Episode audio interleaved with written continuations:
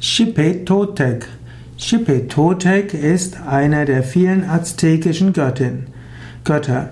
Xipetotec ist der Gott des Frühlings, der Fruchtbarkeit. Xipetotec ist der Gott der Erneuerung.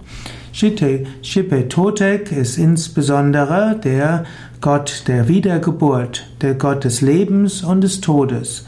Xipetotec ist der Gott der Agrikultur, also der Landwirtschaft, der Vegetation, auch des Ostens, des Frühlings. Shipetotec symbolisiert, dass alles, was ein Anfang hat, wieder ein Ende hat. Alles, was ein Ende hat, hat wieder ein Anfang.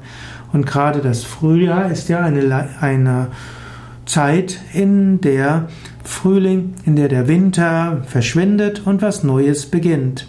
Und so ist symbolisiert Shipetotec, dass alles, was anfängt, wieder aufhört, was aufhört, wieder einen Anfang hat. Es gilt, sich immer wieder zu erneuern und es gilt auch, sich bewusst zu machen, dass auch wenn es mal schwierig wird, ein neuer Frühling wird wieder kommen.